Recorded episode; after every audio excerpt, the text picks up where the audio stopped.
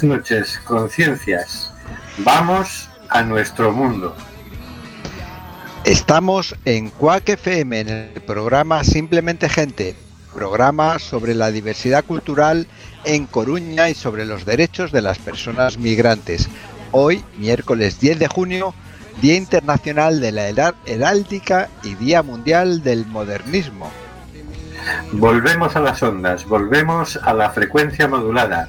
Estamos de nuevo en el 103.4. Las ciudadanos y ciudadanos tenemos derecho a comunicar. Mal que le pese a la Junta de Galicia, Quack resiste. Y resiste también al coronavirus. Este programa lo hacemos cada uno desde su casa.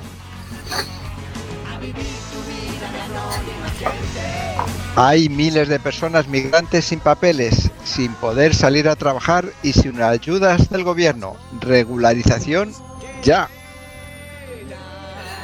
De conectarnos a todas desde nuestras casas y conseguir que esto lo oigas, se encarga Carlos Reguera.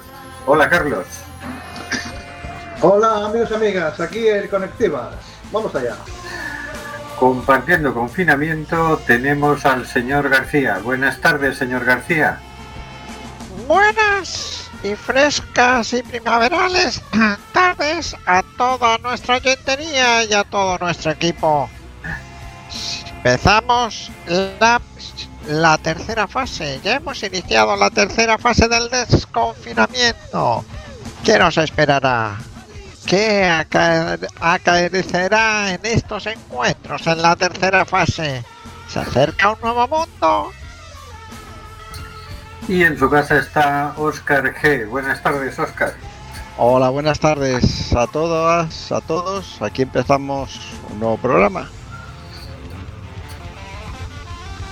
Hoy con nosotros está Daniel Rodríguez, Daniel Rodríguez Ayuso, del estudio de Ar- de arquitectura Situaciones Construidas, que ha estado en el proyecto, en un proyecto de la ONG Aire en el Sáhara y nos va a contar su experiencia. Buenas tardes, Daniel. Hola, muy buenas tardes a todas y a todos. Y un servidor, Rubén Sánchez, que hará lo que pueda para que fluya este amordazado programa.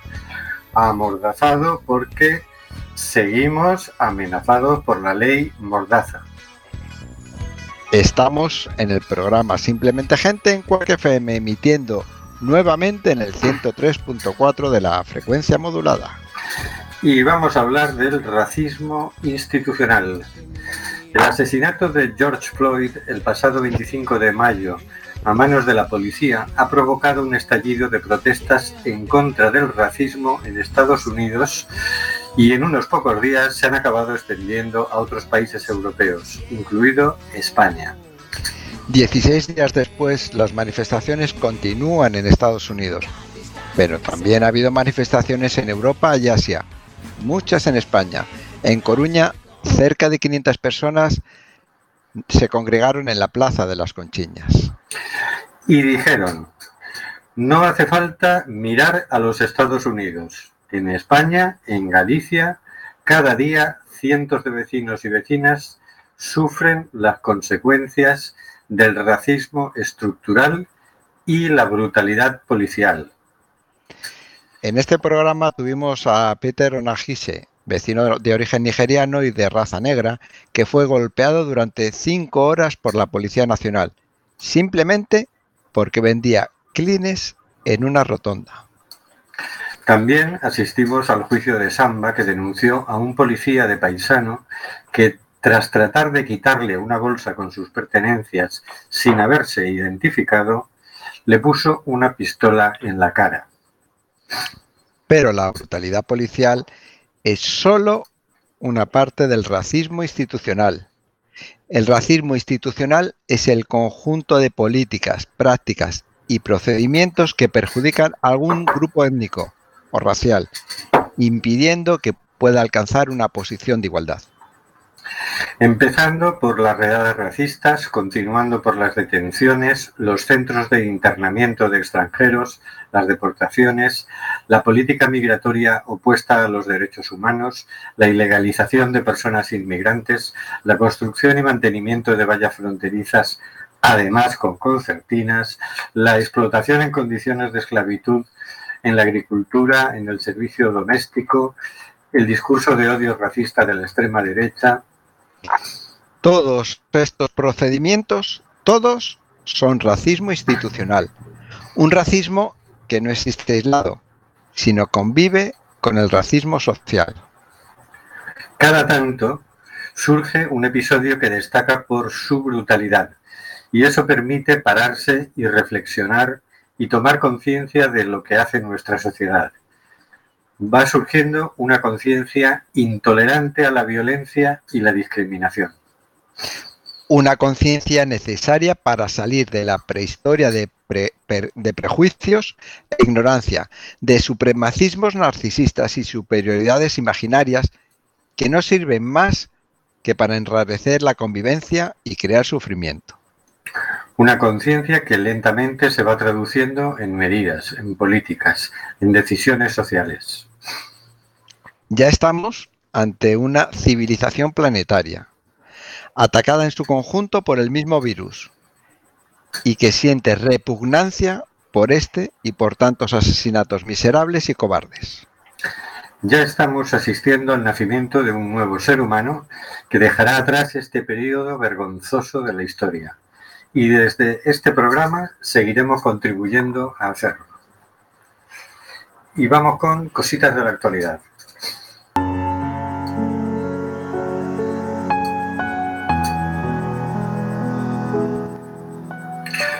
Cositas de la actualidad por el señor García.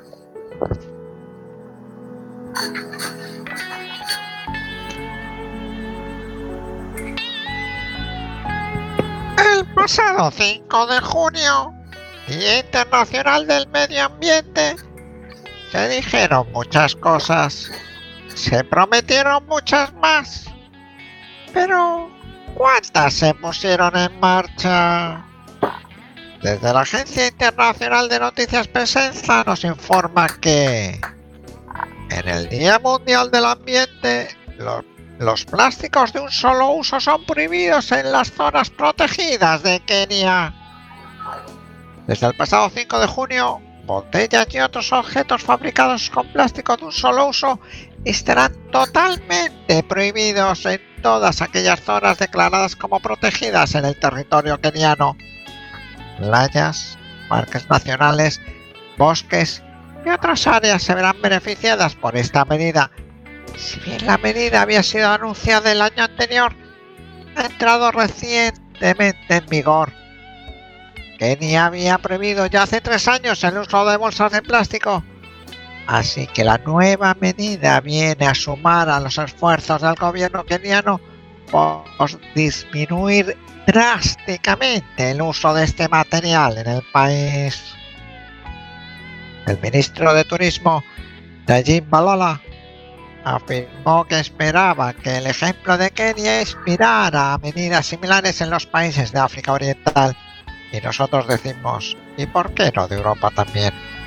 Por su parte, Nipes Povari, activista ambiental, afirmó, hemos visto los efectos catastróficos que los plásticos de un solo uso tienen en nuestros ecosistemas y comunidades, al tiempo que aplaudió la medida tomada el paisaje y las especies de Kenia, como en tantos otros lugares del mundo, han sido afectados gravemente por el uso indiscriminado del plástico, que de acuerdo con el Programa de las Naciones Unidas para el Medio Ambiente, ha significado 8.300 millones de toneladas de plástico en el mundo desde los años 50, produciendo graves afecciones a todos los ecosistemas pero particularmente a las fuentes de agua y el océano.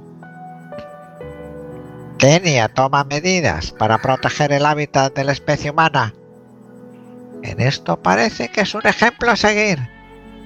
¿Seremos capaces de copiar las buenas iniciativas aunque no provengan de Estados Unidos? Más nos vale. Más nos vale, señor García. Manos, vale, sí, sí. Eh, me parece que es momento de mirar para todos los lados y todas las iniciativas. Es interesante que prohíban, que lleven tres años, que hace tres años hayan prohibido las bolsas de plástico, aquí no están prohibidas, eso sí, ahora las tienes que pagar en el súper. Eh, y que vayan prohibiendo cositas cositas que a, la, a corto y a medio plazo y sobre todo a largo plazo están perjudicando. El plástico es un gran... eh, está muy usado, es muy usado, pero es un gran perjudicador del medio ambiente, eso no lo podemos olvidar. Bueno, ahora hubo una iniciativa ayer, creo que fue, en el Parlamento Europeo de Ana Miranda, porque eh, está habiendo un montón de mascarillas en el mar. Claro. Ahora La toda gente la, la basura de guantes y mascarillas también es- termina en el medio ambiente. Vamos Sí, a ver. sí. Y, Yo creo, y te- y tenemos mascarillas para el rato, ¿eh? pero para mucho rato. Bueno, al final habrá que hacerlas de tela, de lana, que nuestras abuelas o madres que, se, que se- sepan tejer, que sepan utilizar la, eh, ¿cómo se llama esto? El nos pongan a, a ganchillear eh, mascarillas de lana.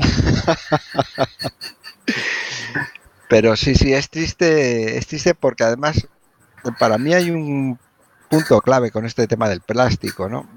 Que es que, y del plástico y de todas las cosas que se sabe que hay que regular. Eh, no es solo regular para prohibir. Si hay que prohibir, que se prohíbe. Pero hay una parte, una, una otra parte que es muy importante e imprescindible y siempre se deja como "Ah, eso ya llegará, que es eh, la concienciación y la educación. Y esa parte yo creo que siempre se queda solo en campañas publicitarias y tiene que ir mucho más allá. ¿no? Porque efectivamente yo no es raro ver cuando sales a la calle ver alguna mascarilla por el suelo. Y, y yo sé, joder, mm, que no cuesta tanto, la coges y la tiras a la papelera. La papelera, ¿verdad? En fin, hablando de contaminación, vamos a escuchar Marea Negra, de Topo.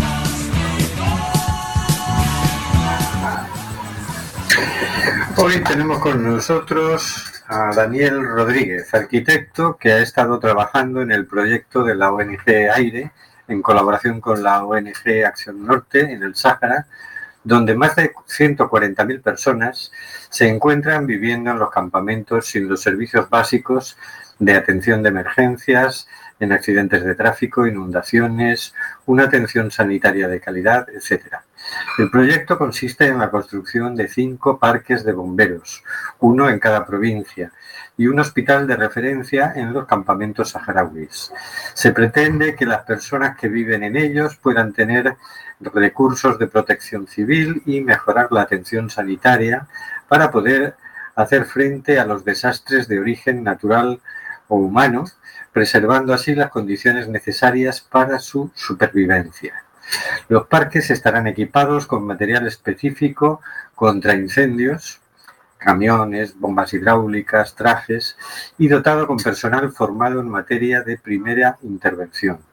El equipo profesional de los parques recibirá también un salario por su trabajo. Buenas noches, Daniel. Buenas tardes. Hola, moi boas tardes. Noites xa casi. Parques de bomberos en el desierto. Me lo explique. Sí, esta é unha pregunta que cando, bueno, falábamos con compañeiros e amigos de que nos enrolamos en, en este proxecto era unha das primeiras preguntas que todo o mundo nos facía. É necesario un parque de bombeiros nun deserto? E, e a resposta é claramente sí. É dicir, os bombeiros se encargan eh, non só da extinción de incendios, sino, como ben decías, de todos os temas relacionados coa protección civil da, da poboación saharaui que convive no, nos campamentos de refugiados localizados en, en Tindú. Eh, para as súas maniobras un pouco así eh, por encima, eh, non só empregan a auga, aínda que este é un recurso que sí que empregan evidentemente para, para a extinción de lumes, pero o seu traballo máis, máis alá, tamén dando asistencia a temas de escarcelacións en, en accidentes de tráfico, limpiezas de fosas sépticas e outro tipo de, maniobras e actividades necesarias no, nos campamentos de refugiados. Eso nos hace pensar en una herramienta indispensable para los bomberos, el agua. ¿Cómo se abastecen de agua por un lado los campamentos de la población y por otro los parques de bomberos? Sí, a explotación destes recursos non é directa por parte da, da poboación saharaui, xa que non contan cos, cos recursos necesarios para, para poder facelo. Eh, pensade que, aínda que isto é un deserto, no subsuelo, eh, teñen bolsas de auga, quizáis moi importantes, non iba a decir das máis importantes a nivel mundial, non teño este dato, simplemente direi que conteñen o subsuelo eh, eh, bolsas de auga, tanto doce como salgada Eh, a explotación deste recurso se fai mediante unha ONG, en concreto é a ACNUR, a que se encarga da campaña da auga e se encarga dos repartos eh, dentro das wilayas ás diferentes familias e tamén para as diferentes organizacións que dependen deste recurso. Nos, por exemplo, tivemos que contar con eles para eh, a auga necesaria para a construcción do parque de bombeiros.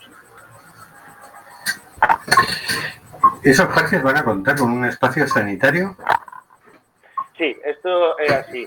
Eh, um, non vou entrar a definir concretamente a, a proposta arquitectónica, pero dentro dos espacios, eh, dentro do diseño do que é o propio Parque de Bombeiros, sí que conta con unha pequena sala de enfermería que pode dar asistencia directa.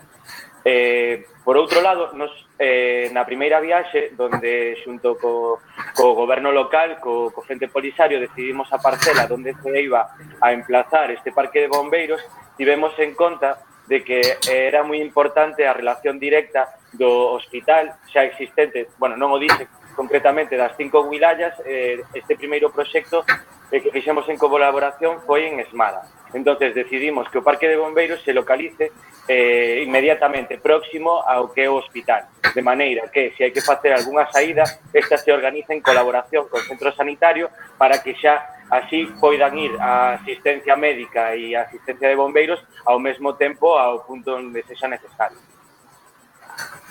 Es el primer parque que se construye, ¿no? Non, eh, este proxecto se inicia coa ONG Acción Norte e con Aire, eh, construindo un primeiro parque de bombeiros na wilaya de Bosdor. Eh, bueno, un, un pouco a estrutura do, dos campamentos de refugiados en Tindú non é compacta, non é homoxénea se estructuran como si fueran en eh, cinco grandes cidades, que son El Ayun, Auser, Esmara, Dajla y Bosdor. Dentro de esto que serían como cidades, eh, se estructurarían diferentes barrios que se chaman dairas e cada unha das wilayas contan con un goberno local propio. Eh, Acción Norte xunto con Aire eh, construíron o primeiro parque de bombeiros que xa está totalmente operativo en Bosdor e eh, actualmente estamos no, na, no proceso da segunda fase de construcción en Esmara.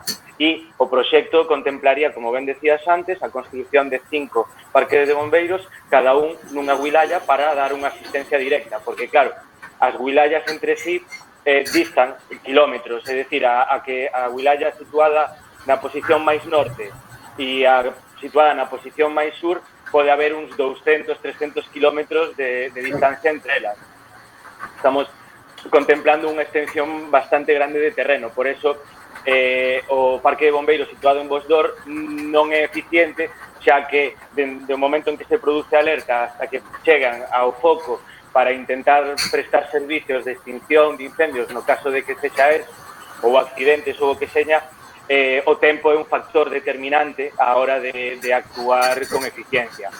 E actualmente pois é complicado. Además, me imagino que por allí autopistas no hai, non?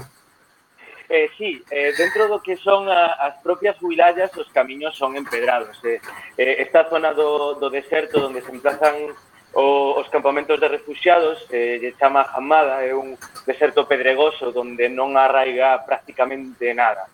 E entre as diferentes wilayas, sí que o, recordemos que isto é un territorio argelino, é un territorio cedido por o goberno argelino para a poboación civil saharaui que tivo que sair do seu país, o Sahara Occidental, no momento en que no ano 75 España os abandona a súa sorte e Marrocos toma posición e invade o país.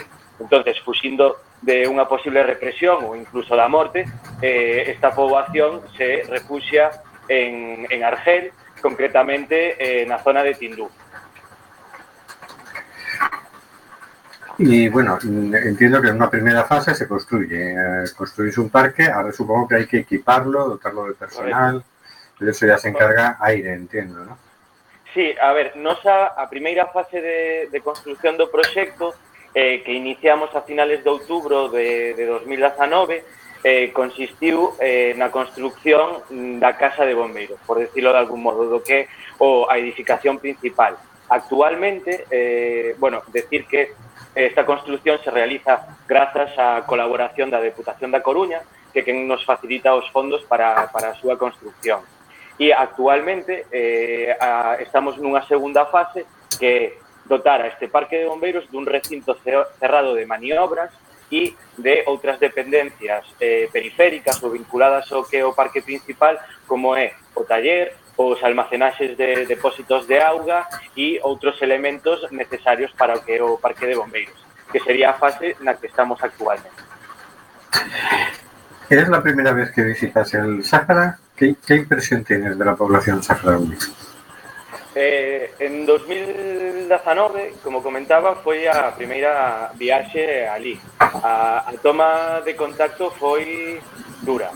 A situación é moi precaria, Eh, hai que tomar conciencia de que esta poboación leva 45 anos vivindo en esta situación.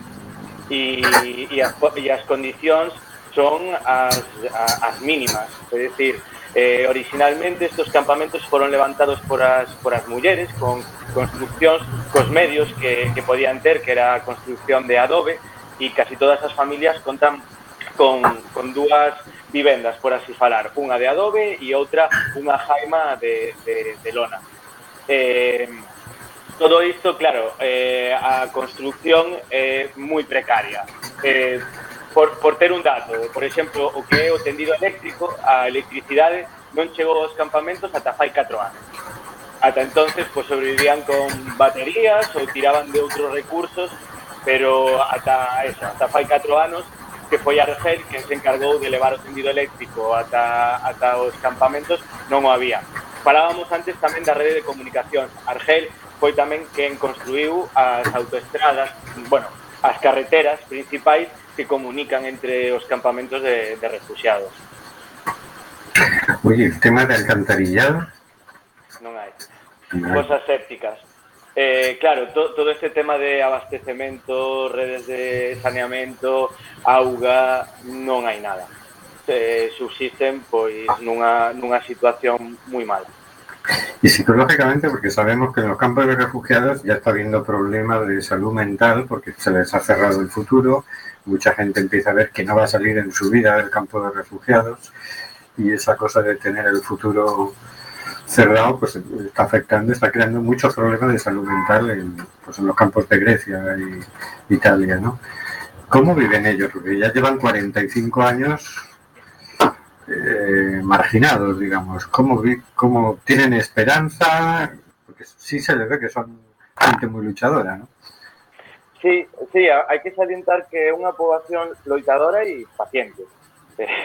Este segundo factor, a verdade é que é moi determinante son eh, unha sociedade moi sentí, moi similar en, en, en certos aspectos da súa conducta a nós e, claro, o, o que ti decías, o paso do tempo eh, carga esta sociedade de, de apatía e de desánimo. Entón, sí que é moi importante os proxectos de cooperación que, que levan un pouco de ilusión por o futuro, porque, claro, te imagínate eh, alguén ti ou eu mesmo si nacéramos dentro do campamento de refugiados. A día de hoxe hai dúas, tres xeracións de, de mulleres, de homes, nenos e nenas que non ven unha alternativa de, de futuro máis alá dos proxectos como Vacaciones en Paz que lles permiten vir a España durante un mes eh, fuxindo tamén das condicións de, de temperatura extremas e romper un pouco eh, esa rutina diaria non? De, de vivir nos campamentos de refugiados. Pero máis alá de pequenas tomas de, de contacto como esa, eh, os visos de futuro ou de, ou de afán de medro que poide ter esta sociedade eh, son nulos. Eh, eles como, como poboación son apátridas. Non teñen dereito a acuñar unha moeda, non poden ter unha actividade productiva, eles son refugiados. Eh, o tema da educación é moi importante. Estamos falando de un país sin país, sin territorio, pero que ten o índice de alfabetización o segundo máis alto de todo África.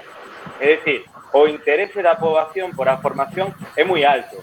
Aínda que o seu idioma oficial é o árabe, prácticamente toda a poboación fala castelán, con, bueno, español, de, de como bella colonia que é, eh, con total fluidez. Os nenos estudian no colexio e o interese por a formación é moi alto. Oye, y el tema de la mujer en el Sáhara, ¿cómo es? A ver, eh, bueno, as sociedades actuais eh, prácticamente todas son moi machistas e dentro do mundo árabe tamén. eh, que decir ten que a poboación saharaui a, a figura da muller é moi importante. Dentro da estrutura familiar ten un estatus que non se atopa en, outro en outros países do entorno que poidan ter eh, máis ou menos similares. Como comentaba antes, eh, a muller inicialmente na construción dos propios campamentos tiveron un papel decisivo, foron elas as encargadas da, da construcción de, de estos campamentos e da xestión ata pasados uns anos que os homes eh, retornaron ou volveron a, ou foron aos campamentos dende as lugares de conflicto ou dos frentes donde, donde había guerra. Eh, actualmente, a situación da muller, claro, co paso dos anos e, e co relevo xeracionais, como comentaba antes, a apatía e o desánimo sí que fixeron moita mella, e igual que eh, en un principio a muller estaba moi empoderada, moi interesada na formación, e na xestión, a día de hoxe isto está decaendo. Que decirte que unha das cinco wilayas, en concreto a chamada Auxer, eh, está gobernada íntegramente por mulleres. E en primeira persona, despois de, de visitalo e de, e de velo sobre o territorio, que decir ten que é a mellor estructurada, a máis limpa e mellor organizada. Quizáis eh, simplemente eh, unha casualidade, pero me dá que non. Oye, y tienes, porque ¿cuándo volviste de, de este, de este viaje? Eh, a segunda viaxe que fixemos en 2020 volvimos apenas 48 horas antes de que se decretara o estado de alarma. que Estivemos Ajá. a finales de marzo. ¿Y tienes idea de, de cómo pueden estar llevando allí la situación de pandemia? ¿Qué, qué- qué están haciendo los bomberos? ¿Cómo? Sí, eh, bueno, seguimos en contacto, eh, tanto durante o proceso de, de, de construcción, non estuvimos todo o tempo ali nos campamentos, nos volvimos para aquí, e agora, non todos os días, pero sí todos os meses e casi todas as semanas, eh, temos contacto con, con o grupo de bombeiros e con poboación civil eh, saharaui. Eh, todo que éramos organizacións internacionais, eh, tivemos que sair dos campamentos, e actualmente non hai ninguna que, que este ali por un, por un tema de seguridade. Pensade que si o control do coronavirus eh, aquí eh, ou na sociedade occidental se está facendo prácticamente imposible de controlar eh, ali coas condicións de higiene mínimas que hai e co soporte de infraestructuras médicas prácticamente nulo ou obsoleto sería eh, impensable controlar unha pandemia como esta. Eh, no tocante a, a participación dos bombeiros en concreto, dos bombeiros saharauis, eh, no tema do coronavirus, eh, sí que están levando a cabo unha labor de concienciación por as diferentes vilalles de de manter unhas medidas de higiene moito máis eh, cuidadosas que habitualmente e tamén están utilizando eh, or, organizados xunto co goberno da RAS eh, eh, utilizan os camións de bombeiros para eh, fumigar e desinfectar o, os campamentos. Ajá. Pues muy interesante, Daniel. No sé si quieres añadir alguna cosa, pero yo ya me voy lleno. Mira, eh, xa para, bueno, terminar, eh, reiterar o agradecemento á Deputación da Coruña, que foi quen nos permitiu cos fondos eh, realizar este proxecto, e tamén a fundacións como Paidella, que nos permitiu comprar eh, material e maquinaria en, en Argel, en concreto unha máquina para facer bloques, e, e nada, eh, o agradecemento a Acción Norte, a ONG Aire coa que colaboramos, e facer un chamamento a todos aqueles que, que sintan ese cosquilleo nas tripas de, de colaborar e ser máis proactivos co, con este tipo de causas, que se poñan en contacto coa ONG Aire ou que entren na página web e que investiguen e que vexan os proxectos que se están levando a cabo, tanto no Sáhara como, por exemplo, hoxe unha compañeira nosa que se chama Teresa que está viaxando a Grecia eh, ali están desenrolando outro proxecto non ten que ver co tema este de bombeiros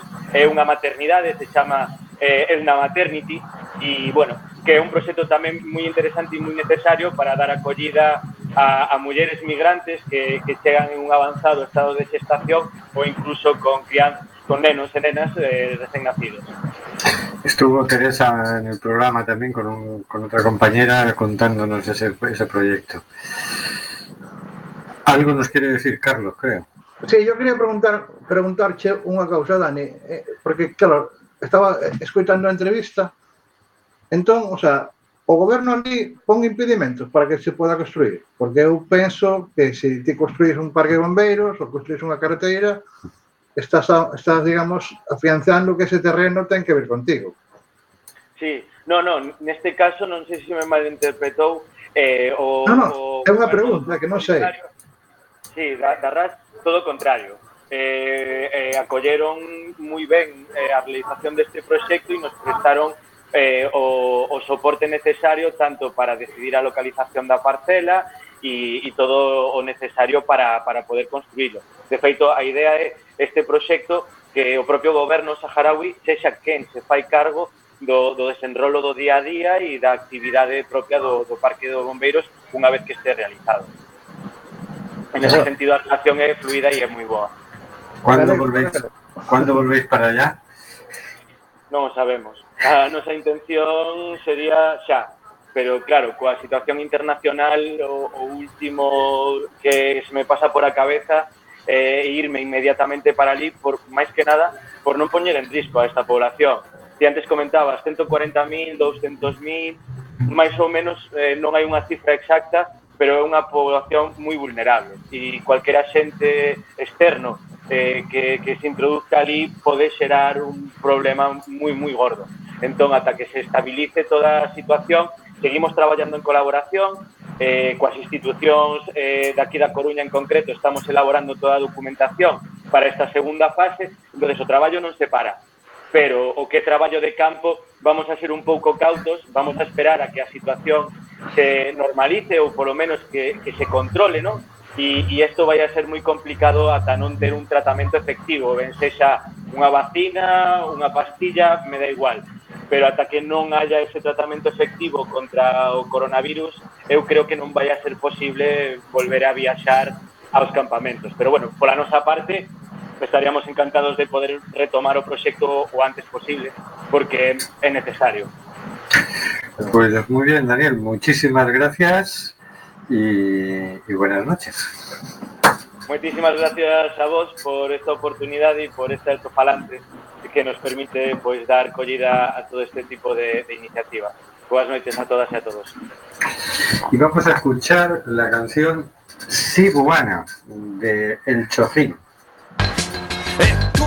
¡Los papeles! ¿Quién te crees que eres? ¿No me entiendes, eh? ¿No los tienes? ¿Te crees que puedes salir un viernes por donde quieres sin papeles, eh? Te voy a meter un buen paquete. No te quejes o te doy un cachete. Mírale, ¿qué? ¿Te diviertes? ¿Que quieres que me cabre? ¿Que te golpee? No lo soy capaz de hacer, eh? Pues toma, para que no me vengas con bromas, idiota. Vuelve a por otra, te doy la vuelta, abre las piernas, a ver qué llevas sin la chaqueta, eh? Pedazo de mierda. ¡Qué sorpresa! ¡Una piedra! ¿Cómo que no es tuya? ¿Insinúas que le llevaba yo y que la puse en tu pantalón? Mi compañero vio cómo la sacaba de tu cinturón, pedazo de basura. Y como vuelvas a abrir la boca, te doy una curra, las manos juntas, sobre la nuca. Que vas a desear con locura no haber venido a este país nunca. ¡Hala! ¡Pa' coche y patrulla! ¡Pobre criatura! Se ha dado un golpecito en la nuca. ¿Te ha dolido? ¡Pobrecito! ¡Eh! Tocarme negro, venga, dame un buen motivo para que pueda volarte los sesos. Ah, Sujétale, compañero, que vamos a enseñarle al negro este como queremos a los extranjeros que no traen dinero. Ahora vas a ser bueno, ahora vas a estarte quieto. Hoy no es tu día, ¿eh? Vamos a comisaría. Mira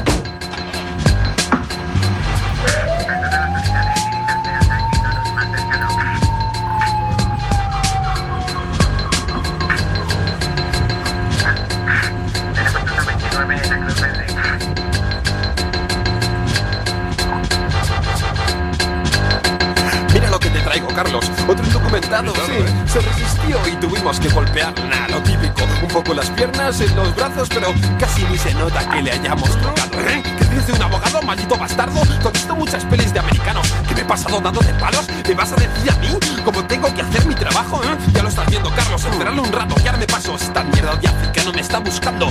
Llevo intentando pactarme desde el mismo momento en que le hemos pillado. ¡Ah, qué asco! En sus países no tienen derechos humanos y vienen aquí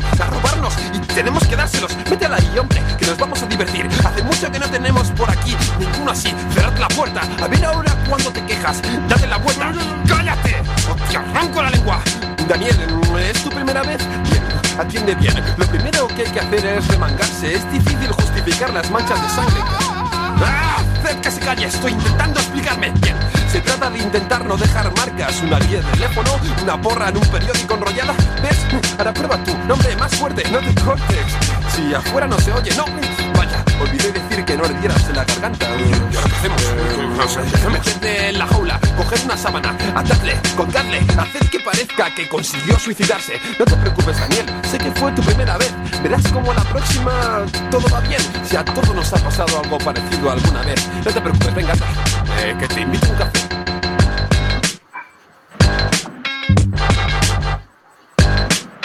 Quiero dedicar este tema a la memoria del joven guineano que murió en extrañas circunstancias el año pasado en una comisaría de Canarias. Y también a su hermana.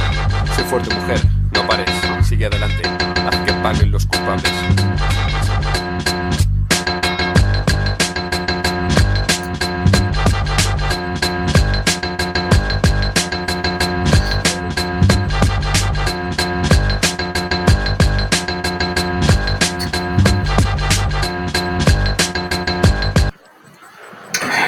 Por cierto, que hablando de brutalidad policial, ¿habéis visto el vídeo que publicó ayer el país eh, del centro de menores de Almería, que hace casi un año, como murió, bueno, como mataron a aquel menor? Eh, no lo he visto, he, he leído la noticia, he visto una foto. eh, uno ya está mayor y se está volviendo muy sensible para ver ciertas cosas. Eh, pero ya viendo la foto que, he visto de ese vídeo, ya dices, ya se te cae el alma al suelo. Cuánta impunidad en, esos centros y, y qué no sabremos, y qué no sabremos qué pasa por, ciertos lugares, ¿no? Recordemos, por cierto, esta canción que hemos escuchado del Chojín es del 2014, si no recuerdo mal. Mm, quiero decir que en el 2014 esta canción denunciaba el asesinato, el maltrato policial a una persona negra. eh, se repiten y de vez en cuando van saliendo. Afortunadamente, a, ver, a ver si se me entiende. Afortunadamente van saliendo, no porque afortunadamente, eh, o sea, porque hay muchos más casos que se ocultan. ¿no? Y no hablemos de los CIEs porque ahí las cosas, la opacidad es tremenda. ¿no? Ahí no, queda, no quedan vídeos para, para luego analizar. ¿no? Es que la canción me lo ha recordado porque en la canción se preocupan mucho de que no parezca, de bueno, vamos a hacer que parezca otra cosa, ¿no? Claro, yo cuando vi el vídeo ayer, que es largo, son 13 minutos, ¿no? Eh, empieza que entran con el muchacho en una habitación, hay una cama y lo tumban boca abajo, ¿no? Y la sensación que me dio a mí es que el muchacho ya estaba muerto. Que todo el lío que montan es para que quede grabado en la cámara, para que le queden ciertas marcas, parezca que es que se ha resistido, etcétera, etcétera. Es horrible. Porque tú ves cinco tíos encima del, del muchacho boca abajo en la cama, claro. Tenía que morir. Yo, lo vi hoy, que lo pusieron en el telediario. Ajá. Pusieron un estrato y se ve el chaval ahí tumbado. Que además, como lo tumban con la boca para abajo, pues el chaval se ahogó. ¿no? Entre eso y que había un tiro encima, como los americanos, o sea, no tenía posibilidades. Al final eso quedó eh, juzgado como mu- muerte accidental. O sea, cinco tiros encima de uno es una muerte accidental. Yo no sé los jueces donde les enseñan la- las cosas. Pero bueno, vamos a, Bueno, a leer. visto, visto, visto los informes que hacen para los jueces, que yo no sé qué fue antes, si el informe o lo que dice el juez, que tiene que decir el informe, o pues entonces eh, todo es posible en la viña del Señor, ¿no? Joder, un informe es otro un juicio, que dices, vale. Sí, ya, viendo cómo va la onda, ¿no? Bueno, hoy tenemos una mm, noticia medio buena. A ver. Venga, vamos allá. Eh, la hemos cogido del Confidencial, firmada por Ángel Villarino, 10 de junio, o sea, hoy.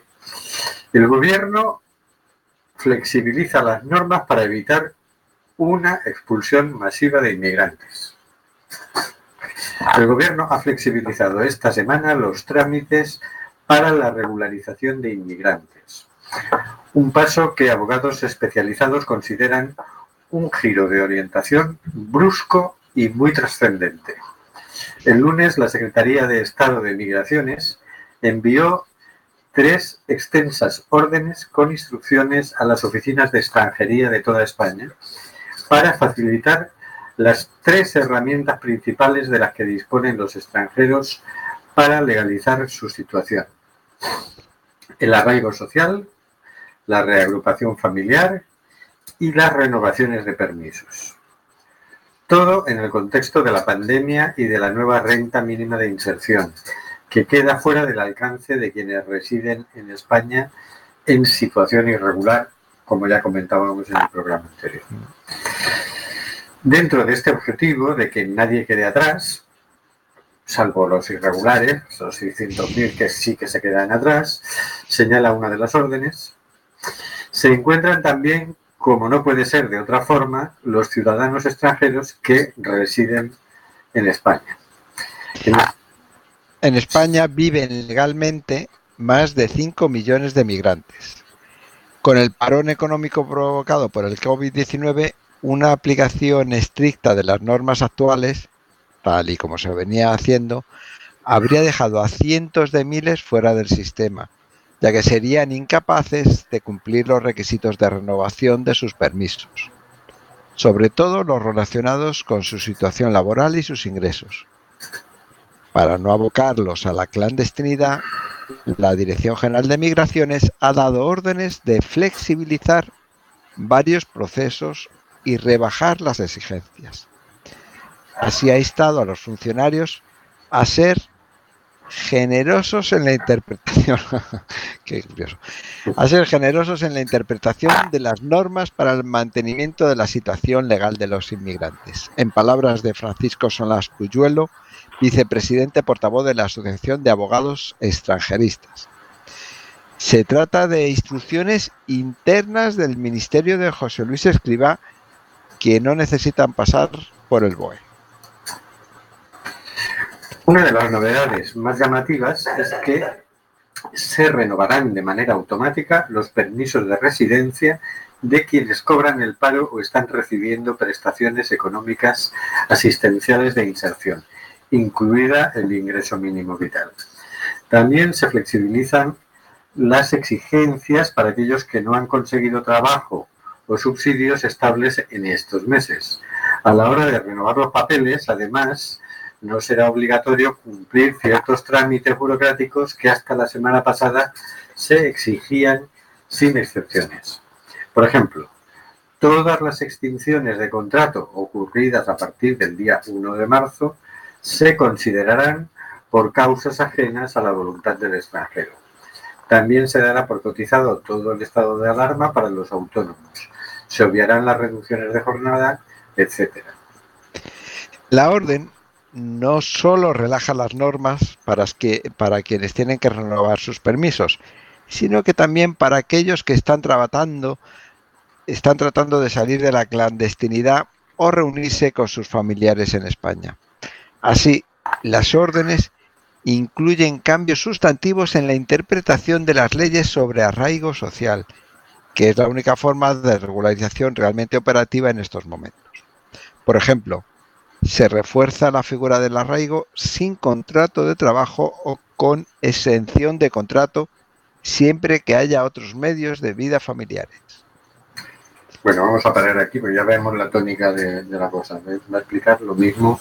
Es decir, a los, para la reagrupación familiar te exigían tener unos ingresos, entonces te exigen que para tener derecho a vivir con tu mujer y tus hijos, pues que, sean un poco menos esos ingresos un 65%.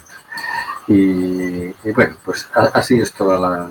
es decir, eh, han suavizado un poquito la- las normas, ¿no? Ya a mí me llama la atención esto que leías de que eh, también se dará por cotizado todo el estado de alarma para los autónomos. Pues claro, a mí me han dado por cotizado como autónomo. Entonces, pero hay que dar, ponerlo por escrito para que a ellos no se les discrimine directamente. Hablábamos del racismo institucional y dices, claro, como implícitamente está claro que Claro. ellos hay que discriminarlos en cuanto haya ocasión, ¿no? Pues, es- pues, mm, si quieres sin pedirlo, no tiene más remedio que decirlo claramente, dejarlo negro sobre blanco, porque, porque claro. Pero claro, era una situación de locos, ¿no? Es decir, tú para tener la residencia te piden un contrato de un año, además eh, de 40 horas semanales, que eso no es fácil de conseguir ni, pa- ni para un español nacido en España, de hijo, nieto y, y bisnieto de españoles, vamos. Con ocho, ocho apellidos vascos. Exacto.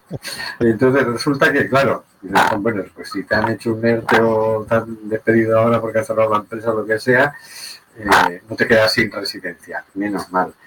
Así que yo sí que le agradezco la, tónica, es decir, esto viene de otro ministerio, estamos acostumbrados a Marlasca y todas las noticias que nos llegan del Marlasca son horribles, son voy a deportarlos a todos juntos, voy a saltar la ley con tal de, fastidiar a los inmigrantes. Este es otro ministro, José Luis Escribá, que ya venía con un discurso positivo hacia la inmigración, que además sostiene públicamente que, que no va a haber pensiones si no damos cabida a población inmigrante. Y, bueno, es lo primero que se le ve, ¿no? Es una cosa suavecita, ¿no? Que te digan, bueno, tú vas a tener derecho a vivir con tu familia siempre y cuando ganes un poco menos. Vale, ya, fíjate que la gente. ¿no? Es que tenga derecho a vivir con tu familia, es que, bueno, sí, aunque ganes un poco menos, te vamos a dejar, ¿no? Pero bueno, menos da una piedra, ¿no? Hay, hay un, a ver, eh, yo también agradezco, a ver, eh, mm, yo también critico la renta mínima esta vital porque me parece, no me parece una paguita, pero me parece muy cortita. Vale, o sea, yo aspiro a otra cosa, pero bueno, como primer paso aceptamos pulpo como animal de compañía. En este caso, mm, no me parece que sea la, la, el- la decisión ideal, pero en el sentido de que debería ser la modificación de la ley de extranjería lo, suyo. Pero bueno, esto ah, por lo menos es un pasito, una pequeña válvula, una pequeña apertura de aire para, para la situación de mucha gente, la que está de forma legal, que en principio con estos criterios temporales y, e internos, pues va, va a haber, eh, no va a haber eh, revocado o va a haber renovado su permiso de residencia, pero está bien, o sea, digo, quiero resumiendo, está bien, pero esperemos que vaya más. Las ONGs y las asociaciones de abogados de extranjería mm, han valorado la decisión como un primer paso en el camino correcto, pero reclaman más. Llevan meses exigiendo una regularización de inmigrantes, ¿no? Eh, Sí. que sería, sería lo suyo. Que regularicemos a todo el mundo y dejemos de y, y por pues, estas restricciones a, a que puedas vivir con tu familia o a que puedas residir. Bueno, si te has quedado sin trabajo, busca trabajo y ya está, ¿no? Pero esto es ridículo, que, Claro. que- que te quedes expuesto a ser deportado porque hay una crisis económica que además ha sido decidida por el gobierno, ¿no? Ante una situación de pandemia, ¿no? Que, de ahí se derive que tú vas a ser deportado es un poco... Bueno, de ahí de cualquier cosa. Es decir, tú tienes derecho a circular libremente según la Declaración de Derechos Humanos, o sea que no sé por qué, con qué derecho viene nadie a deportarte, ¿no? Bueno, Pero bueno, yo de todas maneras le, pro- joder, estoy- propondría al señor Escribá que haría eh, igual que han hecho una eh, eh, joder, si estoy espeso, debe ser en la noche ya que me confunde. igual que han hecho una paralización de los plazos administrativos eh, o durante el, durante el confinamiento, yo propondría que en esta época, no solo de confinamiento, sino de prolongación por el tema de la situación económica hasta que se establezca, pues también que estos tipo, estos requisitos para la renovación de los derechos de residencia pues eh, se vieran suspendidos temporalmente, por lo menos hasta que la situación se estabilice a nivel económico. ¿no? Yo creo que sería una sí, es, es esto, una esto es, esto es una cosa así temporal, e insisto, una orden interna, mañana te la pueden cambiar. ¿no? Claro, claro, sí, sí. Quieren darme instrucciones opuestas y se acabó la tregua. ¿no? Claro. Es una tregua. Pero bueno. Bueno, pues con esto ya sí nos queda un sabor de boca. Digo, bueno, ¿no? Sí. Nos despedimos hasta el próximo miércoles. No olvidéis seguirnos por Facebook, en Simplemente Gente en Quack FM, en nuestro blog, simplemente.home.blog, donde encontraréis los enlaces de las noticias, canciones que hemos tenido en el programa, en Twitter, Simplemente Gente, y en Instagram, Simplemente Gente. Cualquier sitio es bueno para recibir vuestras recomendaciones y sugerencias. Hasta luego, Carlos. Venga, que tenemos que dejar algo para la semana que viene. Venga, un abrazo. Hasta luego, Daniel. Hasta luego, buenas noches. Hasta luego, señor García. Hasta la semana que viene. Seguimos en los encuentros en la tercera fase.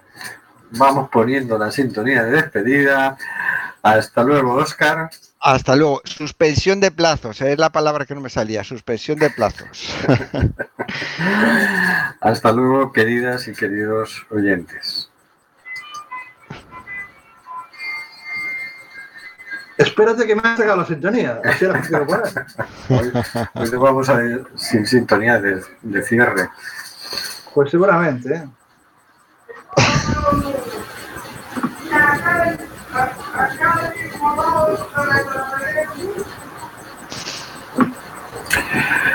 Está muriendo gente en el Mediterráneo. Nosotros hacemos este programa.